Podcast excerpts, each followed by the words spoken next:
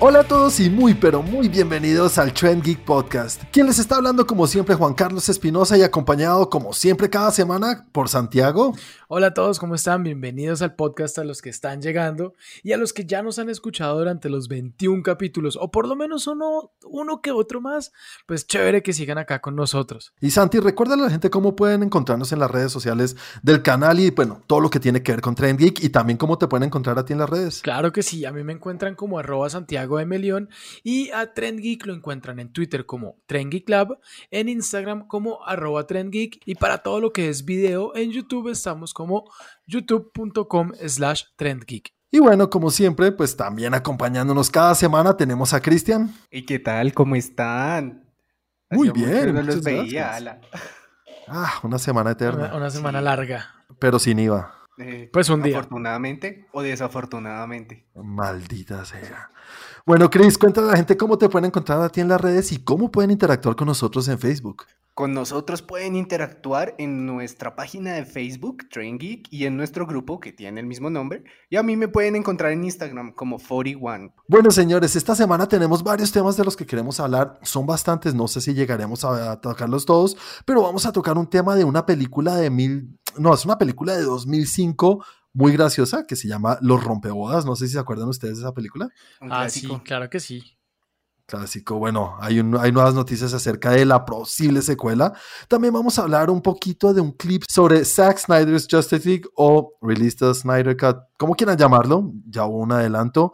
También vemos que el Comic Con o, los o las convenciones ya van a tomar otra forma, pues claro, con todo lo del COVID. Eh, los Oscars tienen una nueva regla, pucha. Quieren cambiar un poco las cosas. Tenemos una película biópica, no, biográfica. Una, sí, una película biográfica sobre Mike Tyson que va a interpretar eh, Jamie Foxx. Más adelante hablaremos de eso. Y Weta, que es una de las compañías de efectos especiales más grandes, está mirando a ver cómo lanza una nueva compañía, por así decirlo, pero de películas animadas. Eso es algo que me gustaría ver qué opinan ustedes, señores. Pero más adelante hablaremos de todos esos temas. Comencemos hablando con lo que siempre comenzamos cada semana y es qué tal estuvo el mundo del entretenimiento en la vida de cada uno. Comencemos contigo, Santi. ¿Qué tal estuvo tu semana en el mundo del entretenimiento? Estuvo movida, hice varias cosas. Eh, lo primero fue que terminé de Ciner, que les había contado la semana pasada más o menos de qué se trataba. Un segundo, Santi, ¿cómo así que la terminaste si solo viste la tercera temporada? Bueno, terminé la tercera temporada. Ah, vale, ok. Yo dije, me ganaste. Pero bueno, son la tercera temporada. no, terminé la tercera temporada. Eh, la verdad, no he visto la primera y la segunda, pero pues me, cuando, cuando empecé o cuando me la, me la recomendaron, me dijeron que no era necesario. Entonces eh, terminé esta tercera temporada, me pareció chévere, la verdad me gustó el personaje de Bill Pullman y el de Matt Bomer, definitivamente son muy muy buenos actores. La, la serie está muy bien hecha, tiene una muy buena cinematografía. Es, un poco enredada en ciertos momentos, como que no se entiende muy bien y eso también hace el, es el llamado de quiero ver más para poder entender. Tiene como un buen ritmo y, un tema en el que uno dice quiero saber más, quiero saber qué, es la, qué está pasando en la cabeza de esa persona y cómo llega a ciertas cosas que le van a uno mostrando ahí en, el, en, eh, en, cada capítulo. Me habría gustado de pronto ver un final diferente o me, estaba preparando para un final diferente y, me lo cambiaron, lo cual no es malo, simplemente es que no era lo que esperaba, lo que pensé que iba a, llegar o cómo iba a llegar, pero en, en, general, muy buena serie. Pero como son eh, temporadas que no tienen coherencia o bueno, no tienen continuidad, el final es un final cerrado, o sea, no deja abierto nada, ¿verdad? No, pero estaba revisando y parece que Bill Pullman sí sale como que en todos los capítulos, en todas las temporadas y eso no lo sabía. De, hecho, pues no lo supe sino hasta que la terminé. Entonces quiero saber, a ver, cómo, cómo encaja Bill Pullman en, eh, o su personaje en las otras dos temporadas. O sea, a esa temporada, ¿cuánto le pondrías? Yo le pondría un 4. 4, bastante buena entonces. Sí, a mí me gustó harto. Bueno, cuéntanos, ¿qué más viste esta semana? Y también vi una de las películas de las que hablamos la semana pasada que salieron y es la nueva película de Spike Lee que se llama ah. The Five Bloods. Voy a hablar un poquito contigo, Santi, de esta película. Cuéntame, ¿qué te pareció? Dale, Juan, hablemos, hablemos de la película. Em, en general no me gustó. No, no lo puedo creer. Cuéntame, cuéntame, ¿por qué? No sé, o sea, no sé, porque la película está muy bien hecha, la historia es, es buena, o sea, la, de lo que se trata, la trama, es buena, tiene todo, tiene los actores que son impresionantes. Del Roy Lindo se hace un papelazo, el berraco, o sea, el tipo es definitivamente muy duro. Pero tiene cosas de la construcción de la película que me sacaban de la película y que no me gustaron. Y tiene otras, otros actores que a mi punto de vista no lo hacen nada bien. O sea, me sentía viendo en ciertos momentos una telenovela. ¿Quién no te gustó? Cuéntame. Eh, ¿Sabes? ¿Los tienes por sabes? Hay diálogos entre los varios de ellos, de los, de los, de los Five Bloods, de los cinco amigos. Hay momentos de diálogos entre ellos en los que no, como que no me, parecía forzado. La, la, señora que les, que van a ver para ayudarles en el tema. ese personaje de ella me pareció que también mal actuado. Ok. Eh, me gustó los cambios de, de, ratio de la pantalla. Eso es del carajo, ¿no? Eso es de las cosas me pareció. además, que, además que corta muy bien con lo que se está dando. O sea, uno, al principio uno como que lo ve y lo interpela de una como, wow, y esta vaina que pasó. Y ya después como que le ayuda a entender cuándo son flashbacks, cuándo son pensamientos, cuándo es lo uno, cuándo es lo otro. Como que cambia Pero Santi, eso. Eh, Santi, explica un poco, eso no es spoiler, pero explica un poco cómo lo manejan en la película. Ah, bueno, en la, película tienen, el, cuando están hablando en flashbacks, cambian a un ratio del 4-3, que es como era antes. Entonces se ve el cuadradito con las dos líneas negras a los lados, pues obviamente las pantallas de nosotros de hoy en día tienen, o sea, son, están hechas a otro, otro formato. a otro formato. Entonces cuando están hablando hacia el pasado, lo ponen en 4.3, cuando, es lo, cuando está en presente, está en 16.9, eh, si no estoy mal. Sí, HD. En HD. Y eh, hay otros momentos en los que cambian también a, otro que es como que no alcanza a ser tan cuadrado o tan rectangular. La verdad no sé qué ratio es, pero hay otro momento en el que lo cambian. Entonces, y, así manejan, como siento que manejaron ciertos tiempos de la película y de lo que están contando a través de la historia. Y además cuando pasan a, a 4.3, que es los flashbacks o cuando están hablando de, sí, la guerra de Vietnam en sí, eh, cambian también de digital a, a, cinta, a película, película, o sea, 16 milímetros y, y, se nota y me encanta porque lo mete a uno bastante en la película. No, es súper chévere, pero hay algo que sí tenía esa duda porque en algún momento en el pasado había leído que Spike Lee había tenido problemas con Netflix y que no lo querían dejar hacer eso. Pero se me olvidó revisar si finalmente sí lo dejaron y sí me quedó la duda cuando la vi y dije, le voy a preguntar a Juan que debe saber porque, porque no sé si lo hicieron ver como si lo grabara, lo hubiera grabado en cinta, o, eh, o si realmente sí, finalmente lo pudo grabar en cinta. Sí, sí, sí, efectivamente peleó bastante y lo dejaron y obviamente los que no saben es que eso incrementa un poco el, el, gasto de la película, el costo de filmar y, y, sí, lo dejaron, lo dejaron al final en, en una entrevista, lo dijo. Creo que en algunas partes utilizó 16 milímetros y, también 35. Pero también habían momentos en los que él pone eh, escenas o cosas que pasaron en la vida real, como para marcar un punto en lo que está contando en la historia, y, pero después lo repetía, entonces ya me parecía que era como mucho, y es como, sea más sutil. Y pues por último, de lo que no me gustó, la película es de dos horas y 15, 2 horas 20 minutos y me pareció que le habrían podido cortar fácilmente 15 minutos. Sí, en eso sí estoy de acuerdo contigo. Obviamente, eh, lo digo, a mí me gustó aparentemente mucho más de lo que a ti te gustó. A mí, me, me, parece de lo mejorcito que he visto este año. Y sí, todo tiene que ver más que todo en la parte, digamos, de producción, de desarrollo cinematográfico. Pues Spike Lee, o sea, Spike Lee es un monstruo del cine hoy día y es un duro. Entonces, con todo lo que acabamos de decir de los cambios de formato, de ratio, de todo esto, pues uno lo agradece y le gusta eso. En cuanto a la historia, me parece una historia muy chévere de contar. Eh, que, que tenga cosas de actuación, mm, sí puede ser, pero creo que compensa con la actuación de Roy Lindo, ¿no? Que eh, es, es, de lo mejorcito. Digamos, hoy en día, si vienen los Oscars, está ahí adentro, ¿no? sí, estaría adentro. Estaría adentro. Entonces, eh, no, no digo que una actuación compensa por tener una mala actuación en la película, porque no, eh, lo, que tú dices, es difícil que uno no lo saque de la película, ¿no? Santi, cuando uno ve una mala actuación. Exacto. A mí no me pasó, a mí me parece que estuvo muy chévere y las cosas que tiene que decir, el tema de la película tan, tan relevante hoy en día con lo que está pasando de, Life, de Black Lives Matter, me parece súper chévere, ¿no? Y además que al final hay una cosa que, que, incluye lo de Black Lives Matter. Sí. Y, y, fue, no fue hecho para la película ni para los tiempos que lo que está pasando, sino para los que no saben, el movimiento de Black Lives Matter no surgió a raíz de la muerte de George Floyd, ni esto que está sucediendo ahorita. Black Lives Matter es un movimiento que ya existe desde hace muchos años y mucho tiempo, con muchos otros abusos que han pasado por la fuerza pública. Esa es, por ejemplo, otra pregunta. Cuando sale en el tema de, en, el momento en el, que, en el que se habla de Black Lives Matter, esa, ¿esos son actores de verdad o, o son personas de cotidianas? Porque igual me pareció lo peor actuado del mundo. No, eso sí son personas cotidianas, son personas con las que él tiene relación directamente, porque Spike Lee, todas sus películas son directamente relacionadas con el tema. Entonces, sí, esos son gente con la que él ha trabajado anteriormente con el tema.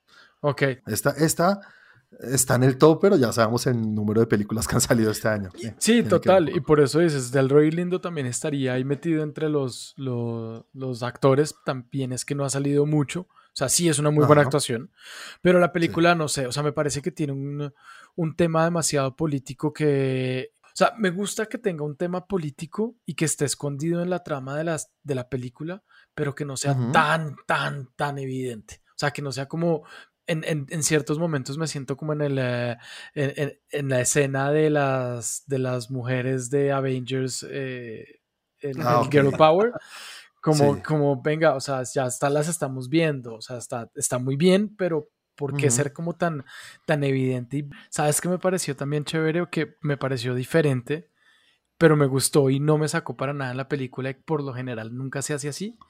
Y es que en los flashbacks tenemos a los mismos actores de la actualidad, o sea, siendo, siendo adultos pero estando como si fueran eh, jóvenes, o sea, en el momento en el que debían ser jóvenes, pero, pero como, no sé, como lo están viviendo hoy y es un recuerdo, pues ellos se ven a ellos como ellos son. No sé, yo lo veo de esa manera. Y me pareció chévere que todos menos Chadwick eh, Boseman eran, eh, eran, eran pues grandes. O sea, no tuvieron que quitarles años, no tuvieron que meterles CGI, no tuvieron que sí, no meterle otro actor. Ahí. Exacto. Entonces, eso me pareció chévere.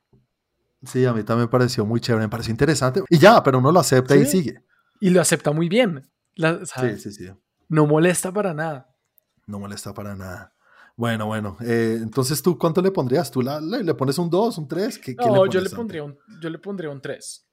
Porque igual es. O sea, es mala. No, y, pues si te has dado cuenta, ha sido mucho más lo bueno que he dicho de la película que lo malo. Lo que pasa es que no me gustó esa parte pero, pero eso no quiere decir que la película no esté bien hecha, que no sea una buena película y que, y que a mucha gente le guste. Yo le pondría a esa película, yo le pongo un, un sí, un 3-5, tampoco me voy con un 4, o sea, no estoy muy lejos de lo que tú dices, pero sí me gustó, o sea, sí me gustó bastante. Y bueno, Santi, ¿qué más viste en la, qué más viste No, la, la verdad, ahí terminé mi semana con esa serie y esa película. Ah, bueno, bueno. Cris, sigamos contigo, cuéntanos acerca de tu semana. Pues Mira que esta semana, si seguí con lo que habíamos hablado la semana pasada, eh, seguí viendo Fuerza Espacial, Space Force. Ok, Space Force. Cuéntame un poquito acerca de tu experiencia con Space Force. Mira que vi el primer capítulo y pues siempre veo los primeros capítulos como un piloto. Puede que cambien muchísimo en cuanto a lo que va a seguir de la serie y lo que no. Pero la verdad, la verdad, está floja. Sí, ah, no la has terminado todavía. Sí, es que me, sacó, o sea, ya me está costando verla. Ah, no, no, entonces no te gustó tanto, no te gustó, mejor dicho, las cuando las cosas se vuelven una tarea, uy, qué pereza. Sí, la verdad es que sí estaba complicada de ver. O sea, de por sí yo soy muy fan de a veces del humor absurdo, pero no sé, siento que este como que lo intenta rozar, pero sigue siendo serio y hay cosas, no, no entiendo muy bien como el ritmo que tiene la serie sí, no te ha enganchado el tono. Sí, se lo dije eh, a Santi, decía como, es como un poco como humor para papá. Por eso es que a Juan le por eso me gustó a mí. Uy, a mí me encantó. Esa sí es mi lo más lo más chévere que he visto este año es eso. ah, caray. Sí, sí, sí. Sí, entonces, chévere, chévere. Pues, por ese lado que hay, me, me, parece interesante que siempre tiene ahí como su remate, hey, no soy tan idiota, mira que también tengo lo mío, por algo estoy acá. Sí, eso es algo de lo que yo no hablé cuando hice el, review y, cuando dije mi, mi, pues, mi opinión acerca de la serie. Y eso es una cosa que quería decir, que el man tiene su personalidad, ¿no? Es bien complicado, es bien jodido, ahí, y, pero siempre al final llega a la casa y es un buen padre y es un buen esposo y es una buena persona. Entonces, eh, creo que el personaje de Steve Carell o el actor de Steve Carell que genera esa, esa empatía que uno puede crear con el personaje. Y, y que también tiene mucha suerte. Muchísima. Es que es un weón, es un imbécil, en serio. Sí, y por otro lado también empecé a ver una serie de la que se ha hablado muchísimo, no sé si creo que ya la vieron, la de, de Alienist. ¿De Alienist? no. Sí. Sí, sí he escuchado. No la he visto, pero la he escuchado. igual también yo. Eh, pues yo también había escuchado, la vi ahí. Siempre me ha gustado mucho como las series de época y empecé a verla y me pegó un batazo en la nuca algo fuerte. ¿Por qué? Porque es una, o sea, me, me llama mucho la atención la atmósfera que tiene la serie. Sí, es como si vieras un poco de lo que era Penny Dreadful, un poco de lo que fueron las películas de Sherlock Holmes. Ajá. Pues muy buenas. Como en ese ambiente que tú dices como, hey, se ve interesante y aparte son misterios y toda la cosa. Pero de pronto me pasó un poco que no, el actor me sacó un poco, es un poco lento al hablar y las cosas y también se me volvió muy tediosa ya. ¿En serio? Sí. ¿Cuál, ¿cuál actor? Porque igual tienen un buen, buen, buen reparto. exacto, es buen reparto, pero yo no sé si tiene que ver con el papel o qué, qué carajos pasa ahí. Él es el mismo de eh, el que está enamorado de Shoshana. sí. ¿Shoshana cuál es? Eh, Bastardo sin Gloria. Ah, Daniel okay, Sí. Daniel Brawl. Ok, ya sé cuál es. Sí, sí, sí, señores. ¿eh? ¿No es Sino? Ciro. sí. Simo, Simo. Simo. Exacto. Exactamente. Es, es un muy, buen actor. Es el mismo man que hizo también en la, de, Lauda. Lauda. Lauda. Él hizo el Lauda en Rush. Sí, pues igual se me hizo tedioso, pero siempre, o sea, es que nada más ver la atmósfera me atrae muchísimo. Y en esas sí las sigo viendo. Y pues yo dije, hey, voy a ver cosas de asesinatos. Me, yo hace un tiempo les había hablado que había visto esta película que hizo Zac Efron interpretando a Ted Bundy, que eran como la perspectiva desde la pareja que tenía en esos momentos Ted Bundy. sí. Y me parece muy buena película, la sigo recomendando. Me parece que el, papel le quedó muy bien. Y, y pues como que abre muchas perspectivas en recomendación, alguna vez lo había visto, me salió otras, esa sí es una miniserie que tiene Netflix que se llama Las cintas de Ted Bundy. Sí. Ah, sí, yo vi eso, esa sí la vi. Y es que en esa película hablan en el momento en el que él ya está sentenciado a muerte y dice, les voy a ayudar a conseguir los cuerpos. sí. Esas cintas tratan de cómo les ayuda a conseguir los cuerpos, entonces es como una continuación no oficial de la película. Sí, sí, sí, sí, va muy de la mano ver las dos. Sí, exactamente. Entonces como que al final salí y dije, voy a usar guantes todo el tiempo. pues qué vas a... Depende de lo que vayas a hacer. Pues ya ves. Entonces, sí, me parece muy buena. O sea, mandarse esas dos de la primera con que es un, tiene su mirada un poco más artística y mediática y es un, o sea, es un acercamiento muy bueno viendo después realmente lo que pasó y lo que se grabó, dice, wow, es un, fue un estudio de personaje muy bueno. Y ese complemento pues también me ayudó a reforzar lo que en algún momento también les dije que vi en Mindhunter. Entonces tuve una semana de revelaciones, en las que oh. todas las series que había visto empezaron a juntarse. Creaste un universo sí, Forigua. Sí, el Foriverse. Foriwan. Foriverse. Y vi un documental de ovnis. ah, ¿sí? Sí, es de Netflix. ¿Qué, ¿Cuál era? Unacknowledged. Bueno, digámosle que se llama Desconocido. ok, Desconocido. Y es como ¿De qué va? una recopilación de mucha gente, sobre todo gente de renombre, eh, pilotos retirados, que hablan sobre qué es lo que ellos realmente saben de las naves y los acercamientos de todos los tipos. Ok.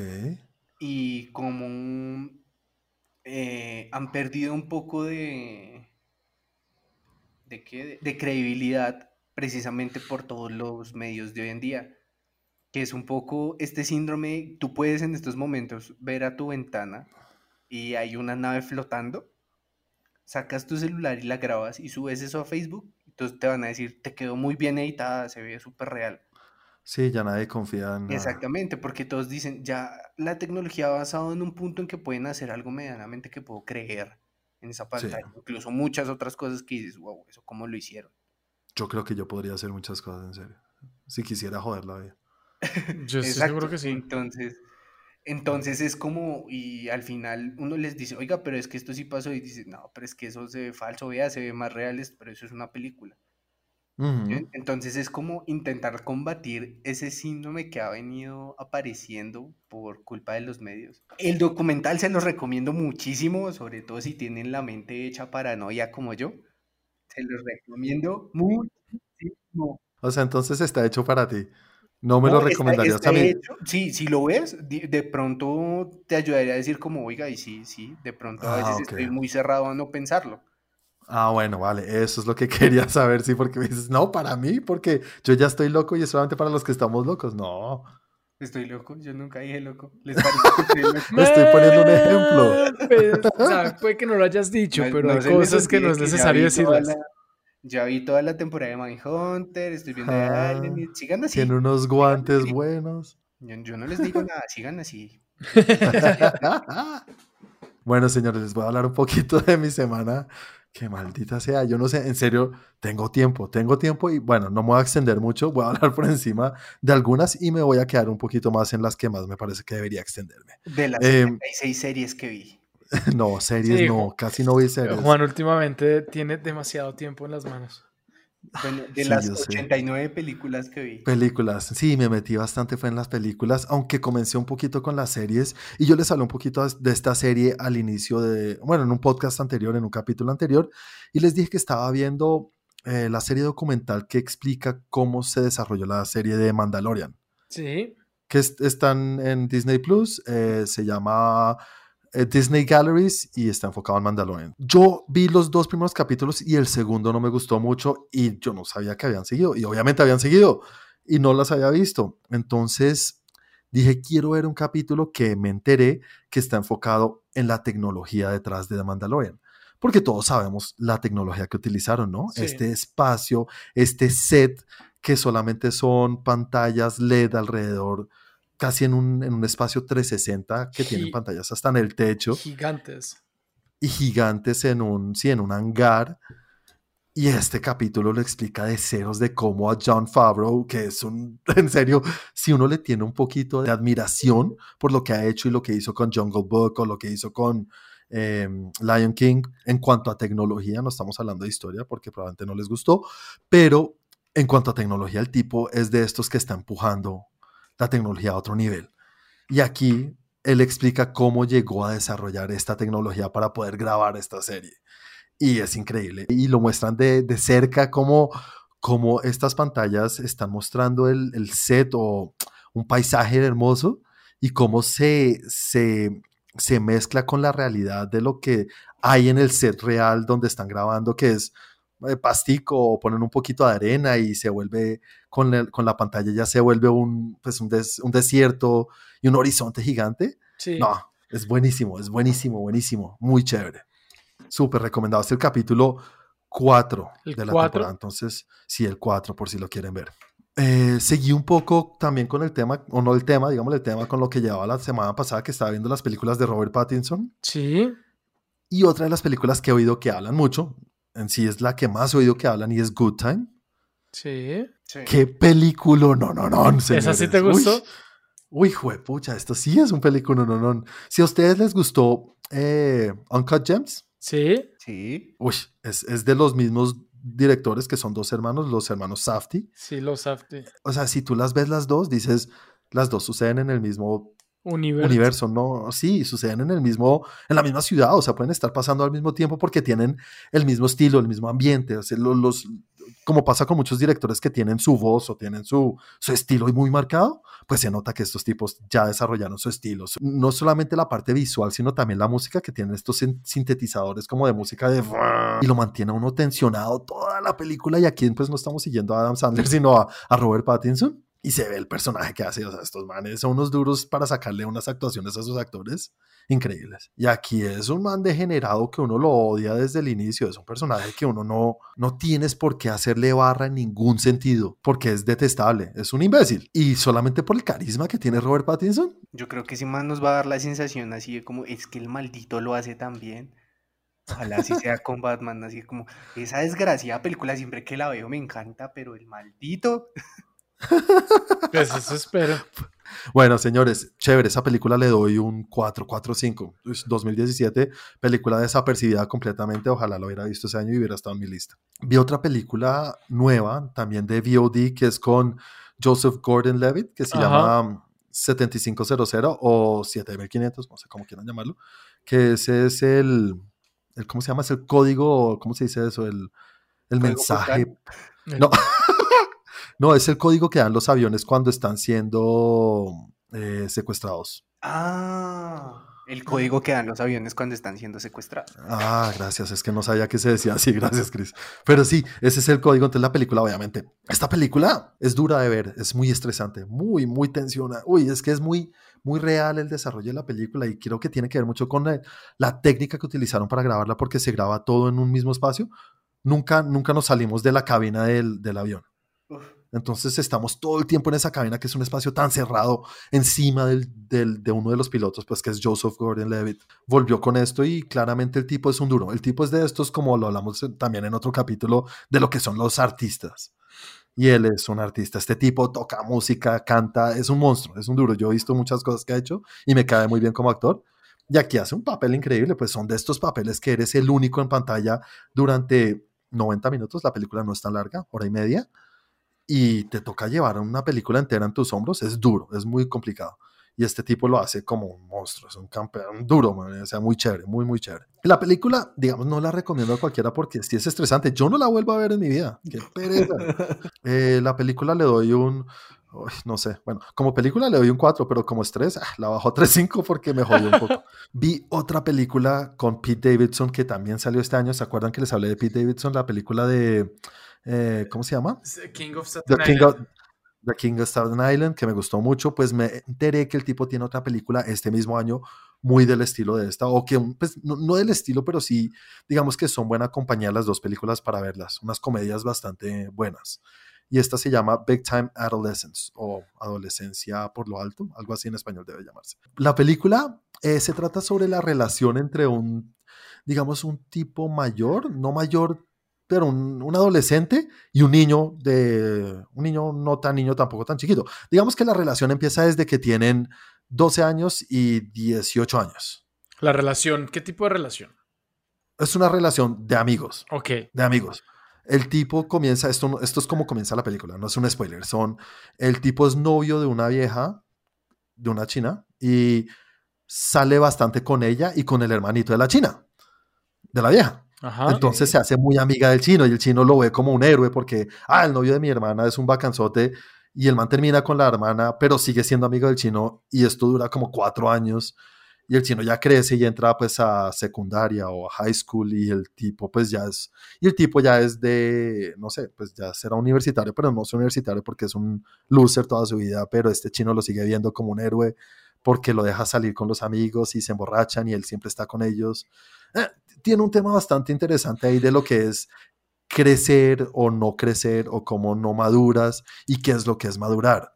Cómo el niño lo ve a él como héroe, pero al final, ¿quién es el que depende más del otro?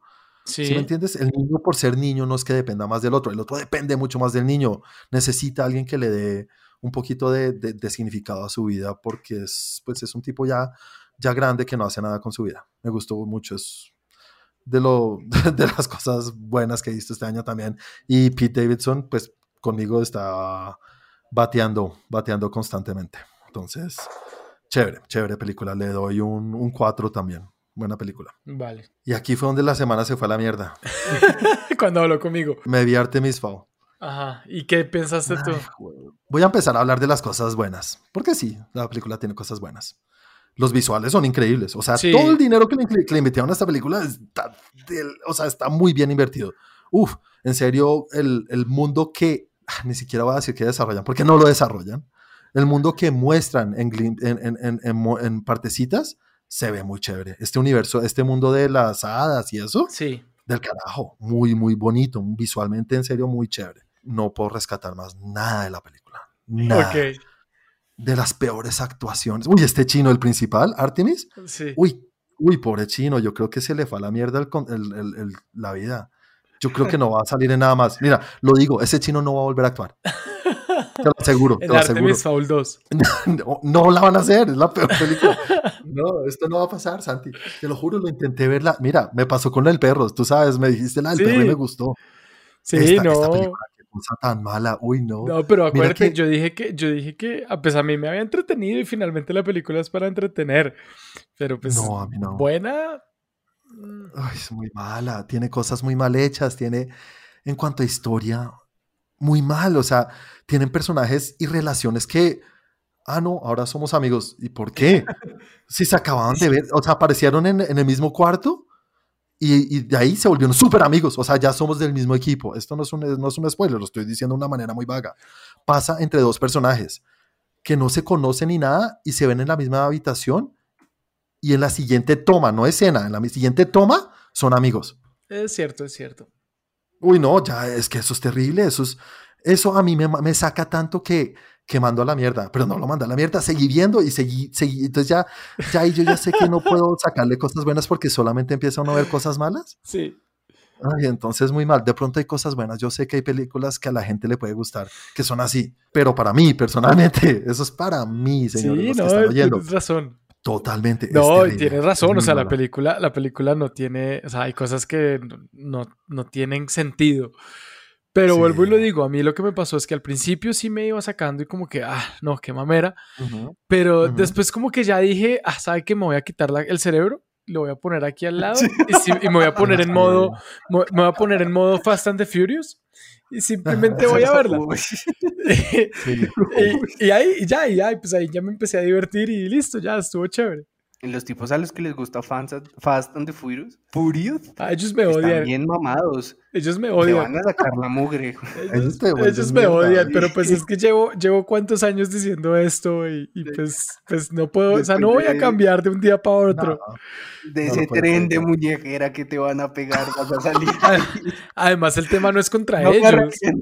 El tema es la película, no estoy hablando de los que les gusta la película en ningún momento. No, sí, sí. No, sí, es como decir, no, el tema es con la religión, no con ustedes que la siguen. Ay, no, pero bueno, bueno, aparte, bueno. Aparte sí comparto un poco lo que dice Juan porque ya le vaticinaron un terrible futuro al joven porque ni siquiera aparece en Wikipedia. ¿No? ¿Quién? Eh, el, actor Ferdia Shaw. Uy, no, pobre chino. Sí, te lo juro, muy mal. Y obviamente el tipo hace un papel de, de niño pedante, de niño yo sé todo y yo soy, yo soy mucho más que todo el mundo. Y si esa era la intención, pues claro. Pero un, un personaje que es así tiene que generar un poco de, de empatía. Uno tiene que querer seguir al personaje principal, así se hace el más pedante. Y este chino no lo logra. Y aparte de eso, el tema es que él es un, una mente criminal genia, ¿no? Es un genio de mente criminal. Y eso es en el libro. Él es un, ¿cómo es que se dice en inglés? Un criminal mastermind. Sí. En, en, la película, qué pena, esto, esto puede ser spoiler, no puede ser spoiler, lo que sea. No hace nada criminal en su vida. No. Nada. No sé si más adelante, porque esto está basado en una serie de libros. Sí, es que yo creo que también viene de eso, es, supuestamente vendría no, no, la tema de después. No, la defienda, hombre. no, yo también lo digo. no Porque de pronto es algo que tenían toda la ilusión de desarrollar más adelante. Sí, yo, yo, sí creo porque igual la mente, la mente criminal viene después de lo que pasa en esta película. Antes de esto no tenía por qué tener una mente criminal. O sea, el chino era la cagada y hacía, hacía travesuras y cosas así las travesuras es que es un idiota pedante que se cree mejor que todo el mundo. No, sí. Y que sabe más que todo el mundo. Sí, es de estos que trata mal a la gente. No, uy. Bueno, bueno, película, le pongo un 2. No, un uno y medio. Un uno y medio. uno y medio, y ese uno y medio solamente por los visuales. Y bueno, señores, la semana siguió cayendo. Y esta fue una, este fue un golpe muy a mi juventud. Porque me vi Bill and Ted's Excellent Adventure. Y la primera. ¿Y tú la habías visto ya antes? Claro que sí. Y te había encantado, ¿te acuerdas? Me fascinaba. Y la odiaste. Uy, hijo uy, esto es este es el ejemplo perfecto de las películas que a uno le gustan. No conozcas a tus héroes. Sí, exacto. Por la época y la edad y, el momento de tu vida en las cuales las ves. Porque esta película es demostrar lo que son los ochentas. Y en los ochentas, y usted sabe lo que nosotros hablamos de los ochentas con Santi. Nosotros los defendemos y los amamos y nos encanta y bla, bla, bla. Esta película es una mierda. Esta película, esta película la hubiéramos hecho nosotros, pero mil veces mejor. Okay. Es terrible, es muy mala. Es Pero es que yo creo que siempre se ha sabido que es muy mala, sino que es de las, de las películas malas buenas. De las películas que uno sabe que, o sea, lo mismo que Dude, Where's My Car. Es una película que uno sabe que es mala, pero me hizo reír. Yo creo que es por ese lado también, pero, pero pues es que esta, esta le hicieron una secuela. Dos años después, Bogus Adventure, que la voy a ver. Ya la empecé a ver, pero no la he terminado. Porque sí, me quiero preparar para la tercera ahorita. La, ¿Cómo se llama? Face the Music. Te estás haciendo una autoinspección de tus gustos, de cuando eras más joven ahora. No empezó así, empecé queriendo llegar fresquito para ver la nueva película, pero me está generando, me está haciendo replantear mi vida. O sea, si el Juanis de hoy se encontraba con el Juanis de esa época, ni le hablaría, le diría, eres un imbécil, tú no sabes nada. no, le apago, le apago el televisor. Le, diría, no, para voy a hacer esa. Bueno, eh, Bill and Ted, la primera, un, uff, ojalá no me escuche mi otro yo de esa época, pero le pongo un 1.5. Está ahí a la par con Artemis. Y te, acaban de mandar un calvazo transdimensional. Ahí acabó mi semana, un poco, un poco ajetrada, pero bien. No, pues eso veo. Eh, y metámonos de lleno entonces ahora sí en lo de los temas más importantes en el mundo del entretenimiento. Y esta es la segunda sección de nuestros capítulos de cada semana. Y vamos a hablar primero de la posibilidad de que se haga una segunda entrega de la película Los Rompebodas o Wedding Crashers con Owen Wilson y Vince Vaughn. Esto es una noticia que sale de la voz del mismo director. El director no dijo, ya la estamos desarrollando, ya la película está en luz verde en el estudio, para nada. Estaba en una entrevista y le hicieron la pregunta, hey, ¿nunca pensaste hacer una secuela a esta película? Y dijo, sí, a través de los años muchos me han preguntado, pero ah, yo lo he dejado pasar. Y últimamente se le ocurrió una idea, como decir como, hey, ¿qué tal retomar la vida de estos manes en, sus 40? Y le pareció interesante. Y lo último que dijo en la entrevista es como, hay una historia, pero todavía no está finalizada. O sea que cuando hay una historia, pues puede haber una película. Hasta ahí, eso no es confirmación de nadie, esto es solamente algo interesante porque pues viene del mismo director, ¿no? Entonces puede ser. A mí me gustaría verla, a mí me gustó mucho la original. ¿Ustedes? No, sé cómo caraos 40 años después podrían darle continuidad. Pues imagínate a los 40 que se encuentren, bueno, esto lo dijo el director, no lo dijo ahorita, pero el director dijo, imagínense en sus 40 que vuelvan a estar solteros y qué tienen que hacer para volver a meterse en el juego, como dicen ellos. Pues les funcionó en esa época, no me imagino estos señores a esa edad metiéndose otra vez a romper bodas. Sí. Eh, podría ser interesante. Para responder ¿La original te gustó? Para responder a la primera pregunta, sí, a mí me gustó. Claro, es muy chistosa ese par, ese par de personas en todo lo que hacen, porque creo que es que es en todo, es muy chistoso. O sea, por, por mala que sea la película, igual me voy a reír siempre. Ahora. ¿Viste la otra película que hicieron, la de los internos en Google? Sí, es muy buena, es muy chistosa. me parece malísima, pero, pero lo que tú dices. A mí me parece malísimo. ¿Ah? ¿Te pareció mala? Sí, malísimo. Pero es muy chistosa. Es que esas películas se miden, se miden de otra manera. Eso no se mide, o sea, se mide porque qué tanto me hizo reír. Y a mí me hizo reír. Por eso. No, sabes que la, la, conexión de los dos se nota como que son amigos en la vida real, muy buenos amigos. Sí. Son del mismo parche, entonces se ve ese carisma y eso es lo que gusta. Entonces sí, pero la película no es buena, pero y que se están divirtiendo ellos, punto. Sí. Y ahí viene la otra, pues el otro tema. Si hay películas que ya están grabadas y no salen, hablando de New Mutants, que lleva cuántos años ya hecha y no ha salido y, todo, y, que, y, le, la corren y ahorita supuestamente hay fecha, pero bueno, pero hay películas hechas que no salen. Está donde hasta ahora hay una idea, porque pues la historia es una idea que no está finalizada de aquí a que salga, como puede que el otro año nos sorprendan y nos digan, ya está, puede que pasen 10 años y simplemente no se hizo. Yo les pregunto, ¿alguna vez ha funcionado? O díganme una película que ustedes consideren sea buena y que tenga como esos ingredientes, que es una película anterior, que sea buena o mala, y una secuela después de tantos años. Sí pasa, sí pasa, y sí ha pasado, sí ha pasado, y hay ejemplos que son películas, pero, pero la norma o lo normal es que no funcionen, tienes toda la razón. Exactamente, eso es lo que voy. Para mí, no sé, o sea, el producto ya era bueno. Si quieren hacer algo más, podrían pensar algo más, no basados en los rompebodas. Porque aparte la gente tiene una expectativa de eso, y si no es buena, la película anterior va a perder como ese estatus que tenía y va a quedar como... Ah, pues". No, eso no es verdad, no pierde nada, la original sigue igual. La original sigue igual. ¿Cuál es su película favorita de Star Wars? El, el, Amperio, el Amperio contra Paca. El Amperio contraataca. Sí, el Imperio contraataca. el Imperio contraataca. Sí, sí el Imperio contraataca. Y, no sé. y, y, salieron las precuelas y a mí no me tocaron. El, o sea, creo que hasta elevaron más las, las originales. Porque no, si mucho más arriba. Es que, es que no, no, no puede con las precuelas. No, lo único que hacen es mejorar todo lo que se ponga al lado. Hasta una vieja fea. Pones las precuelas al lado y se ve más bonita. Se ve más bonita. O sea, no, no, no, no, no. Eh, me parece que pudieron haber inventado algo totalmente nuevo. Me parece que, bueno, si bien no puede afectar la perspectiva de la película anterior, me parece que va a generar expectativas que quizás puede que no tengan. En cambio, si la sacan como algo completamente independiente, pues puede ganarse y más. Y después hacen un M. Shyamalan y dicen, ahí están conectadas, imagínense. Lo que tú dices es, hagan otra película con los mismos actores. No, no entiendo muy bien. Pues si ya hicieron la de Google. Sí, es que esa es la embarrada. No, no, no, no solamente teniéndolo a ellos dos va a ser un hit. Exactamente. La película les parece que es que 15 años después es difícil. Pues lo que pasa es que lo peor que le puede pasar es que digan que es mala, igual se ganaron la plata. Porque no es una película que cueste mucho hacer. Ese tipo de películas no cuesta nada hacerlas. Y lo único que cuesta es a ellos. ¿Sabes? Pagarles a ellos. De resto, la verdad, la película no es que cueste mucho. Y no sé, si, si, mm, si les va mal, pues recuperan la inversión o ganan un poquito. Si les va muy mal, eh, quedan en iguales. Y eh, si les va muy bien, pues doblan o ganan plata. O sea, no sé, me parece que es de las, de las, es del tipo de películas que sea buena o mala, igual gana. Sí, no tiene pérdida en cuanto a lo que es la productora para hacerse, para hacerla. Exacto. Mm.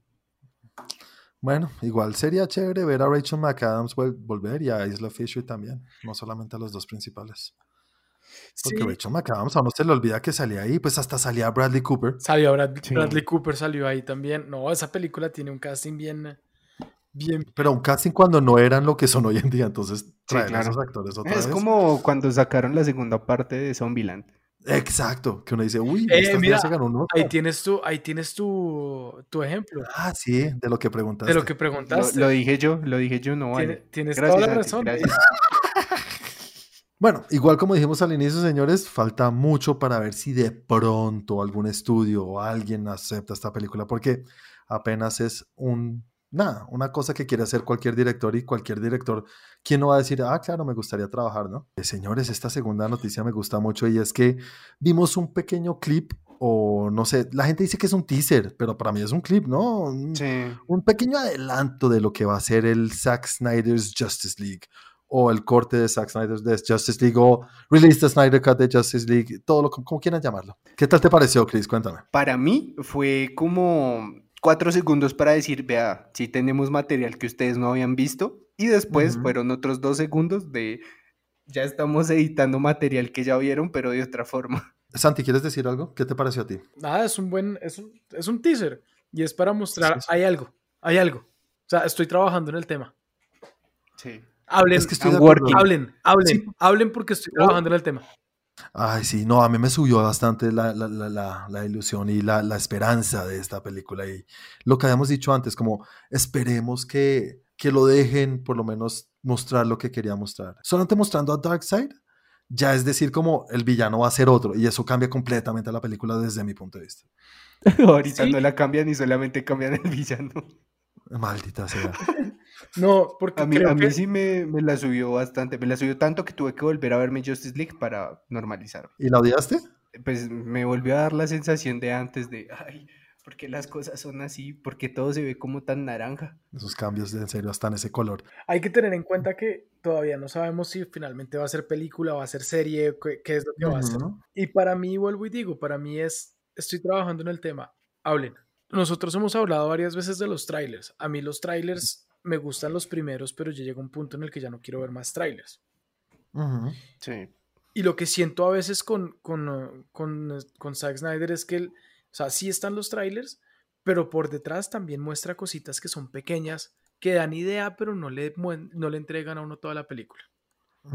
Sí, sí, sí, lo, lo, lo, motivan a uno un poquito. Exacto, y eso me parece aún más chévere. Sí, sí, es muy chévere. Lo, lo compartió Mamoa primero en sus redes, diciendo como, oh, qué chévere ser amigo de Zack Snyder y que me deja compartir estas huevonadas. El hecho es que después lo compartió Zack Snyder y dijo, preparándonos para fandom.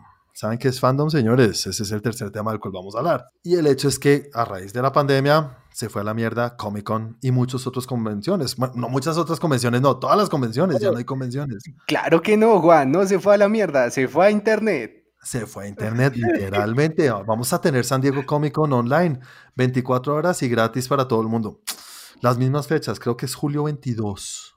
Ya le voy a oh. poder decir a mis hijos, fui a una Comic Con. Yo también. No, y ahora qué voy a hacer con, ¿qué voy a hacer con esas boletas. Sí, no sé. No sé cómo va a funcionar eso, la verdad, no sé cómo va a funcionar, pero a lo que voy es que este teaser, pues, o este clip, como quieran llamarlo, lo van a, extender. Espero yo que nos muestren un poquito más en el con o la convención que va a ser DC, que, va a, que se va a llamar Fandom.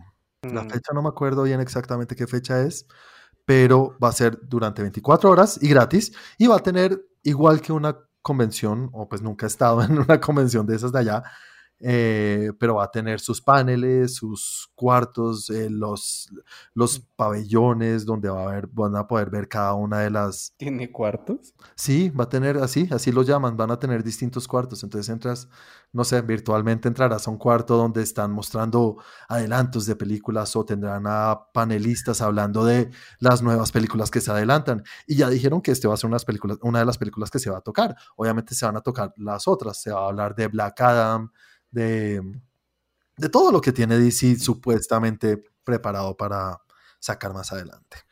¿Dirán algo del Batty Pattinson?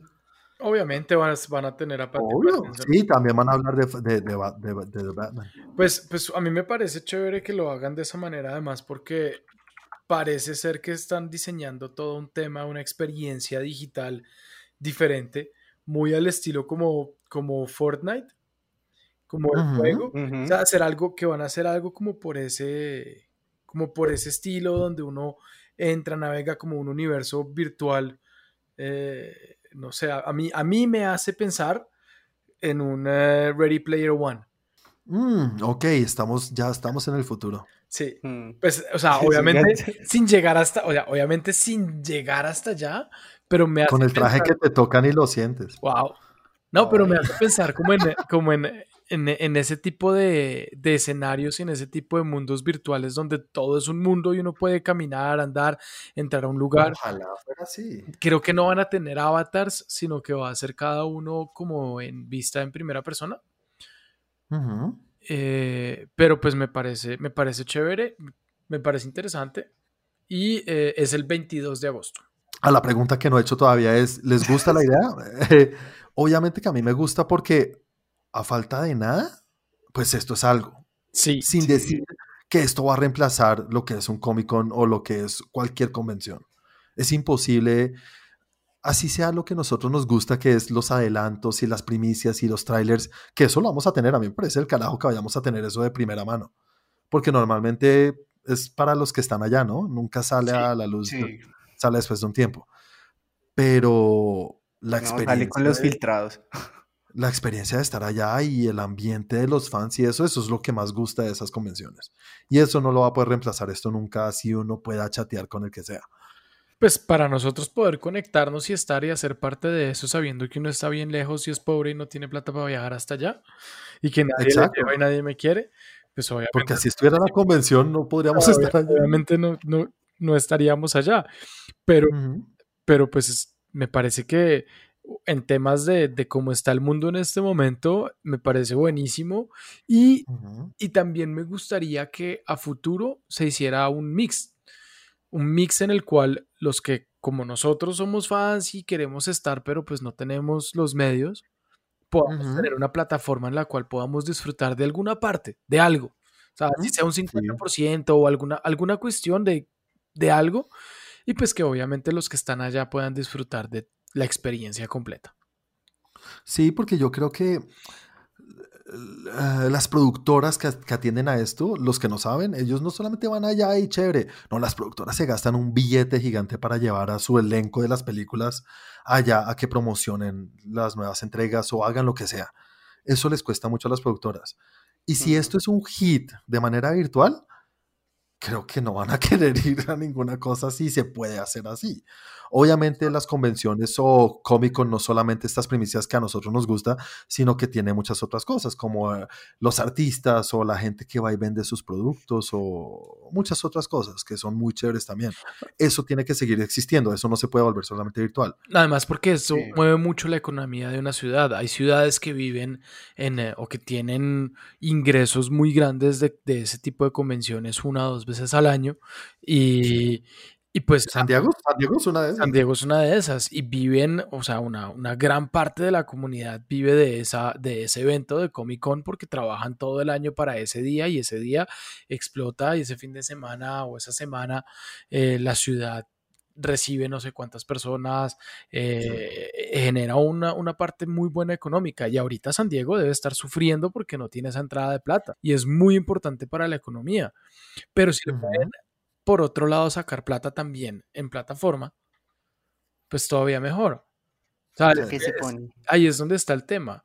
No sé, que puede que sea gratis, pero toda la publicidad que puede haber en una plataforma de estas, o que cobren la entrada, que espero que no sea así, pero que cobren la entrada a una plataforma por un día y que el, el, eh, el evento sean dos días o no sé, algo no sé, pero que sea un mix de las dos donde se mueva la economía de la ciudad, se mueva el tema presencial importante donde se generan cosas solo para presenciales, pero también muevan la comunidad en Internet, me parecería... Sí, me parece. Y por lo menos para que nosotros podamos ir. bueno, sigamos con el tercer tema y es que los Óscares tienen una nueva noticia o una nueva ley, una nueva norma, una nueva regla. Esta me parece rarísima, que las películas necesitan tener un requerimiento de diversidad para ser elegibles. O sea, que las películas tienen que tener o cumplir cierta rigurosidad en cuanto a, diversidad en su elenco, creo yo. Eso lo entiendo yo, porque no han explicado nada, solamente salieron a decir, esta es una nueva regla que vamos a tener.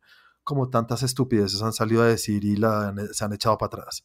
Esta no, no sé si es tan estúpida, pero no entiendo cómo va a funcionar. Yo creería que podría ser más, más que la película como tal, porque si tú estás haciendo una película de una historia de, no sé, eh, africana, eh, ¿dónde vas a meter entonces, dónde vas a meter entonces los blancos? O sea, tiene que haber. Parasite. Pero, o Parasite. Eso sí, por ejemplo. Pero, pero tal vez de pronto siente más de producción en que la, el crew de la película, de las personas que trabajan en la película, tengan una cantidad eh, X de personas de diferentes etnias, razas, colores y sabores. O sea, igual hay como hay papeles de que tiene que demostrarlo, lo puede demostrar, eso se puede hacer relativamente fácil con una, una firma auditora de contratos. Entonces le pagan a la firma auditora para que audite y diga, sí, está en, en los contratos de las personas que trabajaron en esta producción hay tanto por ciento de, de, tal raza. Pues a mí no me parece. Yo no creo que sea eso porque todos sabemos la razón detrás de esto, ¿no? La razón de esto es, son los actores, es los personajes, es lo que se ve en la pantalla y es lo que pues e, ellos son reactivos como los son DC, ellos están reaccionando a la queja de la gente, a lo que pasó el año pasado, que es que no se ve suficiente representación afroamericana o negros en la pantalla o de cualquier otra eh, eh, etnicidad. A eso es a lo que yo, eh, yo creo que ellos están tratando de satisfacer de alguna manera. Sí, no sé, yo por eso pienso que podría ser algo así, pero pues como tú lo dijiste, es que no, no, han dicho más. Pues es que si no hace parte de la historia, a mí no me parece, no me parece que deberían hacerlo por cumplir un requerimiento. Y, eso es lo que estoy completamente en desacuerdo si ese es el eh, tema. Yo también estoy, o sea, estoy totalmente de acuerdo contigo, por eso pienso que de pronto puede ser la gente que está detrás de cámaras, que ellos sí no tienen que ver con que si es una historia de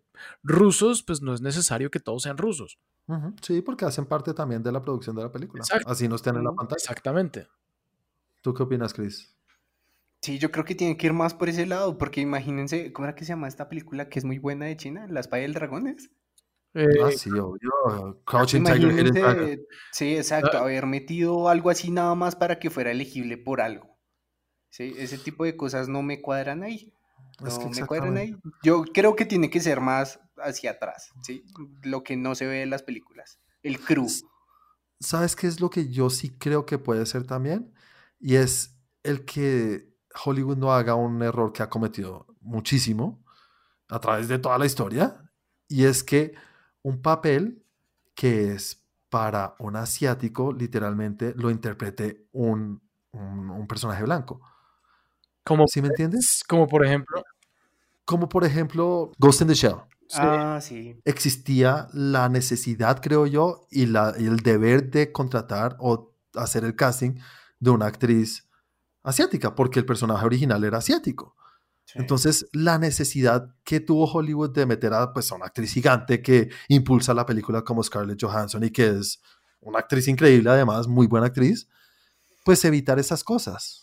También puede ser. Sí, Sí, yo creo que puede ir más por ese lado. Pero pues sí, toca tener más información. Amanecerá y veremos. Y también lo que sí hay que decir es que eh, este no es el trabajo de los Oscars, ¿no? El trabajo de la diversidad o la necesidad de ver más diversidad en el cine no es de los Oscars. Los Oscars no hacen las películas. El trabajo de los Oscars no es eh, ni castigar a las productoras, ni decirles tienen que hacer esto. Nada el problema está en las productoras y está en las compañías grandes y en los que hacen las películas, que es Hollywood, en o escribir más películas o que tengan diversidad o dar la oportunidad a otras etnicidades para que desarrollen sus historias. Todo eso tiene que subir, suceder en Hollywood. Los Oscars solamente tienen que elegir lo mejor que salió en el año. Punto. No más. Sí, y ahí quiero también, o sea, totalmente de acuerdo contigo. Sin embargo, los Oscars sí tienen una labor y sí tienen que hacer algo, y es que en eh, la población de los Oscars y de los que escogen las películas y de los votantes y todo esto, la población de ellos es en gran proporción blanca, norteamericana. Entonces, que ha ido cambiando un poco, ¿no? que ha ido cambiando, pero eso sí lo pueden hacer ellos y ahí ellos sí tienen que tener ese tema de ya sea incluir más personas, uno, jóvenes porque ya todos tienen 200 años, o sea, personas jóvenes de la academia que entren a ser años. Sí, de nuestra época. Yo, no, tú no crees. No, tú no. No, sí, yo sé. eh, por ese lado, uno empezará a incluir población joven. Por otro lado, empezar a incluir población de pues no solamente de blancos, que es algo que, de lo que sí se han quejado de la academia, y, empezar a renovar ah, con, con, con, mezcla de todo el mundo. Sí, esa es, ahí es donde está la inclusión y lo que ellos tienen que hacer. bueno, eh, el quinto tema de esta sección es que tenemos una película que ya sabíamos hace rato que se iba a desarrollar o que estaban trabajándole. Y es una película biográfica de Iron Mike Tyson. Mike Tyson, un, para mí, uno de los mejores boxeadores de la historia. Creo que era una bestia. Un animal. Y además que no es una historia normalita de alguien. Este tipo tiene historia para echar porque es loco eh, y todavía está siendo loquito y va a volver a boxear, ¿sí lo vieron? No, sí, ya está otra vez mamey. ¿Sí? Sí, se, se volvió a mamar. ¿Sí se dice así? ¿O se volvió a poner mamá? Eh, ambos están bien. Ah, bueno, gracias. No quiero equivocarme con el léxico.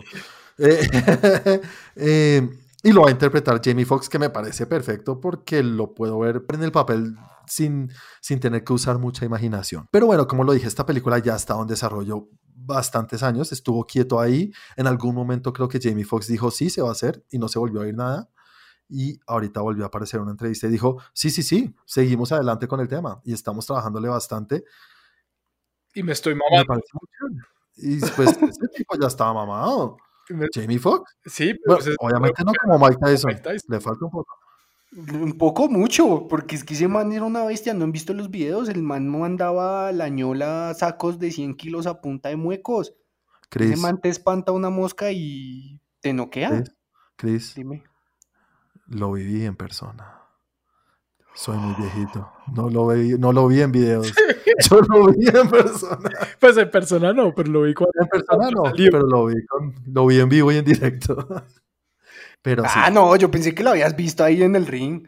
No, casi. Ojalá, ojalá no arreglen un poco la historia y nos cuenten la realidad, ¿no? Como han hecho con mm. las últimas películas biográficas que hemos oído que...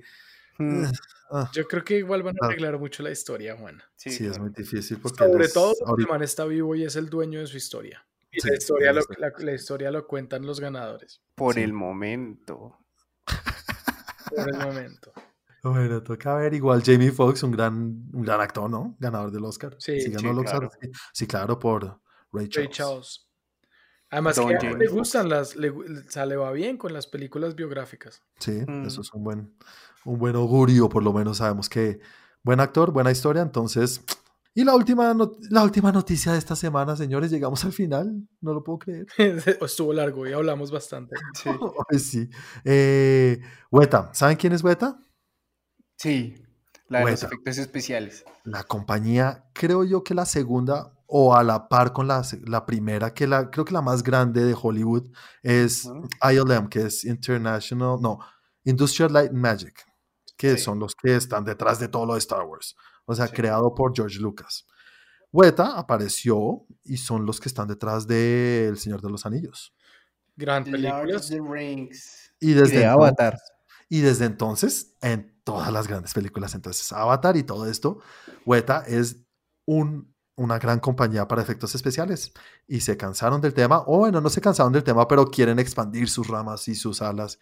Y ahora van a sacar una, digamos, una rama de la misma compañía que va a ser enfocada en hacer películas animadas al mejor estilo de Pixar o Disney Animation. A mí me llama mucho, me, me encanta, me, me, me, genera mucha, mucha, mucha ilusión de que exista una nueva productora que pueda hacerle competencia a Pixar, porque hey, todos sabemos, Pixar está ahí en el tope, ¿no? Y nadie se le acerca, desde mi punto de vista.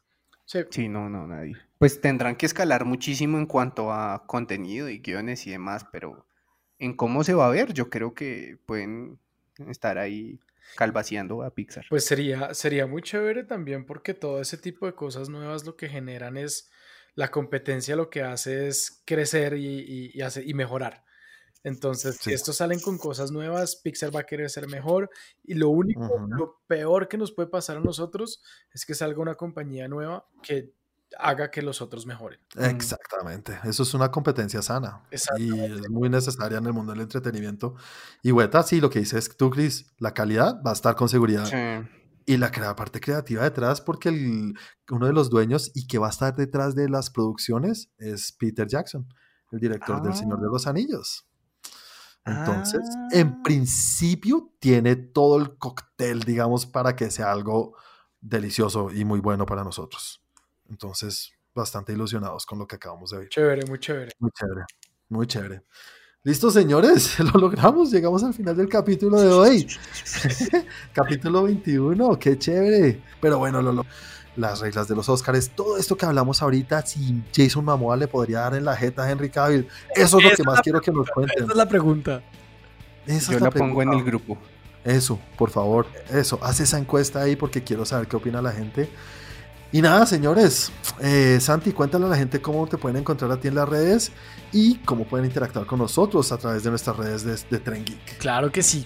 Como les dije al principio del capítulo y siempre lo repito al final, a mí me encuentran como arroba Santiago de Melión y al canal en todo lo que tiene que ver con los videos estamos en youtube.com slash trendgeek y en las redes está el canal en Twitter como arroba trendgeeklab, en Instagram como arroba trendgeek. Muy bien, Santi. Y tú, Chris, cuéntale a la gente cómo te pueden encontrar a ti y también en Facebook cómo pueden interactuar con nosotros. Pues como les dije la semana pasada cuando empezó este podcast, ahora que lo estamos terminando, eh, nos pueden encontrar en Facebook como Trend Geek, en nuestra fanpage y en nuestro grupo. A mí me pueden encontrar en Instagram como arroba 41. 41.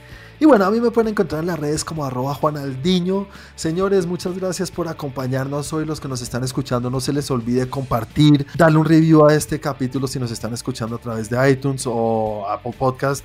Eso nos ayuda mucho al canal. Y también seguirnos en las redes que acaba de compartir Santiago y, 41, y el señor 41. Muchas gracias por seguirnos, señores. Y cuídense y lávense las manos porque todavía seguimos en cuarentena. Chao a todos. Chao, chao. Chao.